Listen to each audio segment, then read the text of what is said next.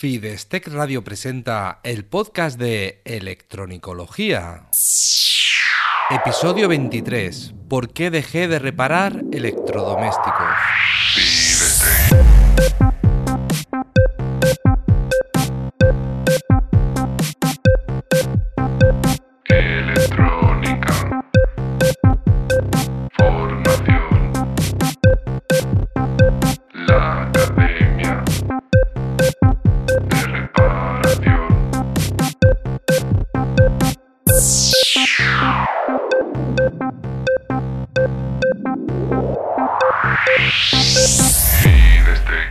Hola, ¿qué tal? Bienvenido al podcast de Electronicología, el programa de Fidestec Radio donde hablamos sobre reparación electrónica, organización del trabajo, diagnóstico e investigación de causas de averías y en general todo lo que tenga que ver con la parte práctica de la electrónica desde el punto de vista de la reparación. Soy Eugenio Nieto y desde Fidestec tengo la intención de ayudarte a mejorar como técnico de reparación para que no te conformes con hacer que algo vuelva a funcionar, sino que además seas capaz de analizar, reparar y prevenir futuras averías para convertirte en el profesional que todos buscan. En el programa de hoy te voy a hablar de la electrónica en el sector de los electrodomésticos, por lo menos lo que yo he conocido. También te voy a contar que es un sector saturado y que hay alternativas que pueden ser más interesantes. Vamos a entrar un poco más en detalle, pero antes déjame recordarte que en fidestec.com encontrarás un montón de recursos y formaciones para mejorar como técnico de reparación.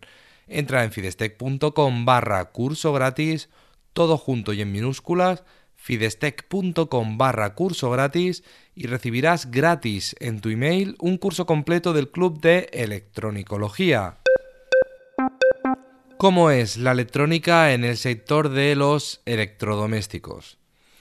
Pues eh, desde el punto de vista técnico podemos decir que los electrodomésticos suponen una gran variedad de componentes y de sistemas. Así que debes especializarte en una sola tecnología, por ejemplo en televisión, en lavadoras, en frigoríficos o lo que sea. Pero si te quieres dedicar a todo, lo tienes complicado porque hay muchísimos tipos de placas distintas, de tecnologías distintas y necesitas muchísima formación para poder reparar unas pocas averías. Además, necesitas en algunos sectores muy concretos necesitas muchas herramientas específicas. Por ejemplo, en el sector de la telefonía móvil. Necesitas equipos para soldar VGA, equipos para despegar una pantalla, etcétera. Al final tienes que tener muchos equipos específicos o muchos accesorios concretos para una marca o un modelo concreto de teléfono y esto hace que tengas que tener un taller bastante bien equipado. Además, resulta muchas veces difícil medir señales en placas complejas. Por ejemplo, en la placa base de un televisor o en la placa base de un ordenador, medir señales es muy muy complicado. Tenemos muchas pistas muy pequeñas donde no podemos encontrar puntos donde conectar, donde es muy fácil, muy fácil puentear dos pistas, etcétera. Se complica bastante. Y además podemos tener señales de muy alta frecuencia. Por ejemplo, los sintonizadores de televisión, amplificadores de antena, en buses de PC, dentro de las placas de PC tenemos buses con velocidades muy altas y esto hace que necesitemos un equipamiento muy potente. Si queremos medir con un osciloscopio tiene que ser un osciloscopio de muchísima muchísimo ancho de banda, con lo cual el precio se dispara bastante. Y al final luego tenemos que tener en cuenta que los electrodomésticos suelen tener un precio de el, el, equipo nuevo suele tener un precio no muy elevado en comparación con el coste de la reparación. Es decir, que reparar un equipo, un electrodoméstico, no es muchísimo más económico que comprar uno nuevo. Al final hay veces que la avería puede costar prácticamente lo mismo que un equipo nuevo. Y además, también hay que sumar que los equipos nuevos incorporan nuevas características y eso hace más atractiva la sustitución que la reparación. Es decir, si un equipo nuevo es más caro que repararlo, pero el nuevo va a tener características mucho mejores que el que ya tienes, a lo mejor decides aprovechar la avería para hacer una inversión y mejorar el equipo para tener esas nuevas características. Es decir, que ya no solo valoramos si te quedas con lo que tenías o no, sino que vas a tener algo distinto y entonces la reparación a veces pierde muchos puntos de interés. Todavía hay más, porque la electrónica de consumo tiene por ley dos años de garantía. Por lo menos en Europa los electrodomésticos no pueden tener menos de dos años de garantía. Y esto quiere decir que reparar un equipo tiene seis meses de garantía por ley, pero el hecho de, comprar uno nuevo en lugar de repararlo te supone que vas a tener un equipo nuevo con dos años de garantía, con nuevas características y todo esto hace que si no es un ahorro muy importante, muchas veces directamente preferimos comprar un equipo nuevo antes que reparar. Pero todavía hay más. ¿Por qué? Porque el sector del electrodoméstico, el sector del, del trabajar para, para un cliente final, para clientes particulares, para familias, significa muchas cosas. Una de ellas es que los clientes finales no quieren, en muchos casos no quieren reparar sin saber el coste final. Entonces te piden un presupuesto antes de abrir el equipo, antes de tocar el equipo. Y esto puede ser difícil porque hacer un presupuesto suele ser complicado antes de tener un diagnóstico de la avería. Hasta que has diagnosticado la avería no puedes hacer un presupuesto fiable. Entonces, puedes arriesgarte cuando conoces muy bien un equipo completo, cuando, cuando tienes algún otro as bajo la manga. Pero normalmente, hasta que sabes dónde está la avería, no puedes hacer un presupuesto porque te puedes equivocar de muy lejos. El sector de la reparación electrónica dentro del, mundo de los electrodomésticos es un sector saturado. No en todos los casos, no en todos los países, repito, no, no quiero decir que sea una verdad absoluta, pero sí que lo que yo me he ido encontrando es que es un sector bastante saturado, que la mayoría de reparaciones se suelen hacer en la práctica, se suelen hacer sustituyendo placas, no se suele reparar a nivel de componentes, salvo que sea algo muy evidente. Y esto quiere decir que son intervenciones poco complejas, por lo que cualquiera con un mínimo de conocimiento o de adiestramiento de preparación puede hacerlo. Así que si alguien puede hacer lo mismo que tú sin tener que invertir mucho tiempo y dinero, seguramente lo hará más barato que tú y al final vas a tener que estar compitiendo por precios y esta guerra es una guerra perdida. Si quieres reparar a nivel de componente para que el coste del material sea más bajo, vas a necesitar mucho más tiempo de diagnóstico y de, manipulación, de, de, investigación. Así que si la reparación es laboriosa o requiere repuestos de cierto valor, deja de ser rentable. Al final es, aunque siga siendo más barato que comprar un equipo nuevo, nos enfrentamos a lo que comentábamos antes, que un equipo nuevo tiene una serie de, de beneficios añadidos que hace que tenga que ser muchísimo más barata la reparación para que el cliente prefiera reparar antes que sustituir. Lo que me he encontrado a causa de todo esto es que los técnicos empleados, repito, empleados en este sector, no suelen conseguir grandes sueldos. Puedes conseguir algo si eh, eres un freelance que trabajas por tu cuenta, entonces tienes menos costes de estructura, porque al final si tiene que haber un jefe y un trabajador, de cada reparación tiene que comer el jefe y tiene que comer el trabajador, y al final hay que repartir.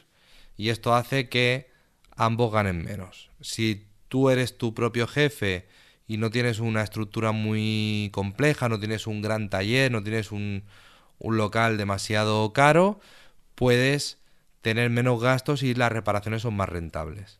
Pero cuando se trata de mantener una gran empresa a base de reparaciones, pues al final los que acaban cobrando menos son los técnicos que, ejecutan las reparaciones. En resumen, podríamos dar más datos, pero bueno, mmm, Creo que con esto más o menos te imaginas un poco el panorama y podríamos decir que cuesta mucho encontrar un hueco en este sector porque hay mucha competencia, los beneficios no son muy altos, así que al final es complicado salir adelante y, trabajar de una forma cómoda.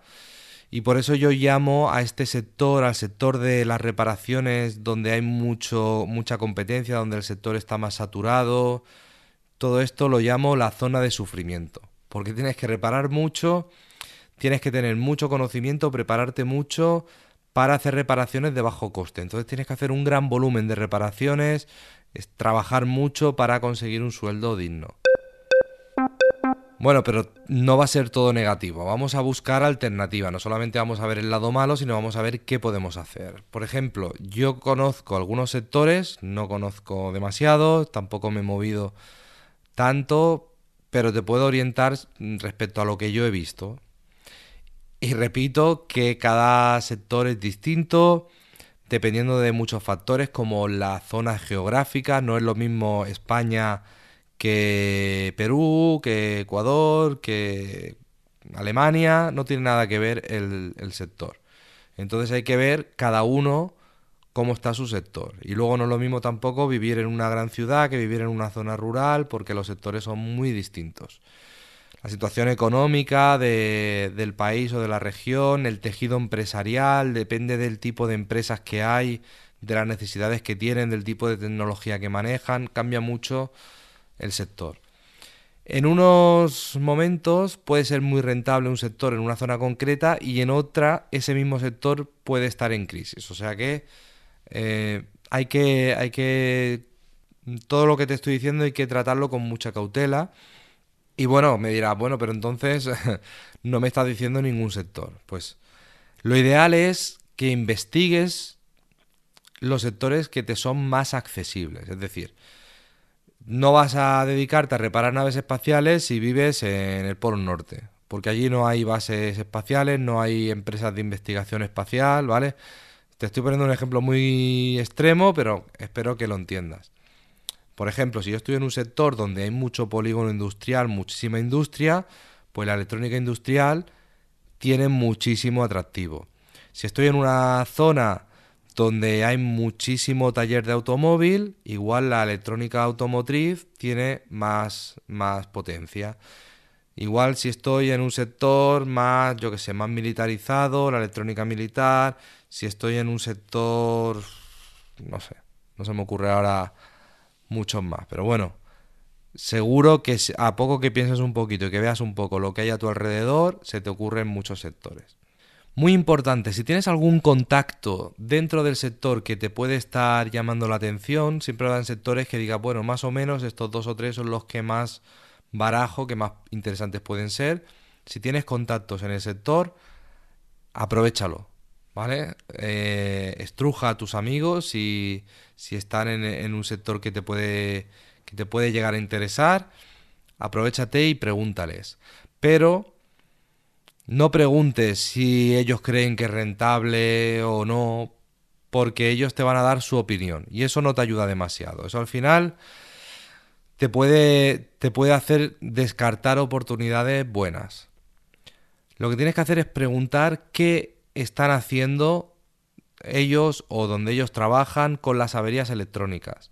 ¿Quién las repara? Si es que las reparan y qué resultados están obteniendo eso te va a dar mucha más información. Si te dicen que tienen una montaña de placas ahí amontonadas, que no las quieren tirar porque valen, costaron mucho dinero y que las tienen ahí por si algún día las pueden llegar a reparar, ahí que se te encienda la bombilla porque puedes tener un filón. A la que digas que se las repara gratis, bueno, gratis no, sino que les dices, si no te las reparo no te las cobro y si las reparo te las cobro, tienen poco que perder y es fácil que te dejen alguna placa para probar. A la que haya reparado dos o tres placas, ya tienes ahí un cliente fiel. Y es que quiero que entiendas que a veces no necesitas encontrar oro, es decir, no tienes que atacar a un sector que va a revolucionar el mercado. Simplemente te puede bastar con encontrar una pequeña parte del mercado que te ofrezca los ingresos que buscas. Y una pequeña parte puede ser simplemente un polígono industrial, que vivas en una zona cerca de un polígono y las empresas de ese polígono sean suficientes para que vayas teniendo un flujo de trabajo que te dé de comer, ¿vale? Muchas veces no necesitas más que eso. Tampoco tenemos que aspirar a ser una gran empresa de Silicon Valley. O sí, no digo que no, pero que no pienses que el mercado, cuando hablo de mercado, que me estoy refiriendo a que tienes que atacar a todo el mercado y que tienes que superar a toda la competencia feroz. No, Muchas veces simplemente centrarte en un sector concreto y ver si realmente hay suficiente volumen como para, darte, para darte de comer. Ya está. Bueno, resumiendo, podemos sacar algunas conclusiones que eh, yo diría básicamente los puntos importantes es que los electrodomésticos son equipos electrónicos muy conocidos por todos cuando empezamos a reparar. Y eso hace que sea fácil pensar que podemos ganar un dinero extra reparando los equipos de nuestros amigos y conocidos. Es decir, si yo veo que a los amigos se le avería el televisor y yo lo puedo reparar, o puedo aprender a repararlo, puedo intentar repararlo, pensaré, vale, si le reparo si reparo este televisor voy a ganar tanto. Si reparo 5 voy a ganar tanto multiplicado por 5. ¿Vale? Pero hay que tener en cuenta que a la hora de la verdad nos damos cuenta de que necesitamos invertir mucho tiempo y dinero en formación y herramientas, ¿vale? No puedes reparar un televisor porque sepa la ley de Ohm. Tienes que investigar, tienes que formarte, tienes que aprender, tienes que tener cierto equipamiento, ciertas herramientas. Y al final también nos pasa, si nos enfocamos al, al sector fácil, a los amigos del barrio y todo eso, nos va a pasar que acabaremos cobrando muy poco porque son nuestros amigos, no le vamos a cobrar muy caro, tampoco queremos que se vayan a otro técnico y al final puede ser que el negocio resulte un completo fracaso porque reparas algunas averías pero cobran muy poco y no es rentable. Entonces, si nos paramos, lo que quiero que te centres, si nos paramos a investigar y conocer los sectores más rentables, ese mismo tiempo y, dinero que invertimos, porque al final nos tenemos que formar igualmente, si nos queremos dedicar a la reparación, sí o sí tienes que formarte. Entonces, si esa formación la, la enfocas al sector que persigues, pues esa formación te va a dar muchos mejores resultados, porque vas a ir al sector donde está el beneficio. Al final habremos dedicado el mismo esfuerzo, a veces es igual de fácil aprender a reparar un televisor que aprender a reparar un robot. Si te dedicas a reparar un robot, seguramente puedas cobrar más que por reparar un televisor. Así que has dedicado el mismo esfuerzo, pero los resultados son muy distintos. Además hay que tener en cuenta que los sectores suben y bajan. Quizás lo que hoy es muy rentable dentro de un par de años ya no lo sea. Así que no podemos predecir el futuro, eso está claro.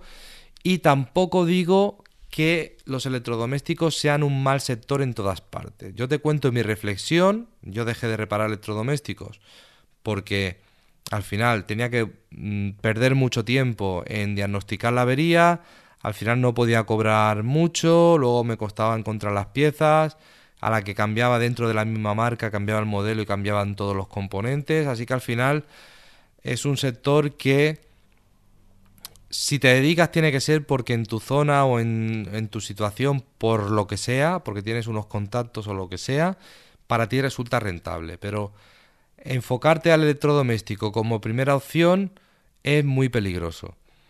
Yo te cuento eso, mi reflexión, por si puede serte útil, si la puedes adaptar a tu caso.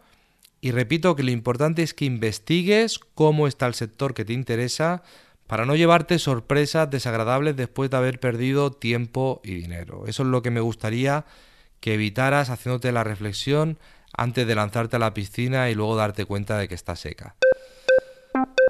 Espero haberte ayudado con esta reflexión y en el próximo episodio te hablaré sobre otro tema, quizás el que tú propongas en los comentarios. Muchísimas gracias por escucharme, por dejar tu comentario, por compartir y recomendar este episodio en tus redes sociales. Gracias por ayudarme a llegar cada vez a más personas que, como tú, quieren mejorar en este apasionante mundo de la reparación electrónica, es decir, en el mundo de la electronicología. Un abrazo.